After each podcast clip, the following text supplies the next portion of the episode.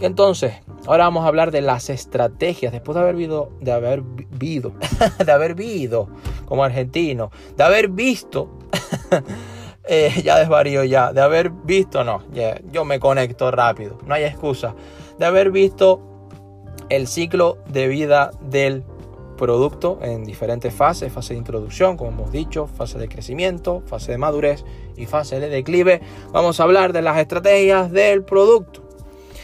Digamos que la primera fase, en la fase de introducción, ¿qué se busca? ¿Qué estrategia se puede buscar ahí, Valentín, si me preguntáis?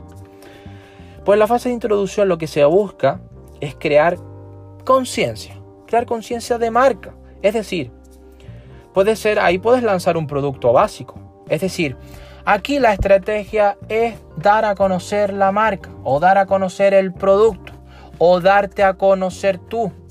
Eso es lo que se busca cuando estamos hablando en un eh, ciclo de vida de productos en una primera fase, en una fase de introducción.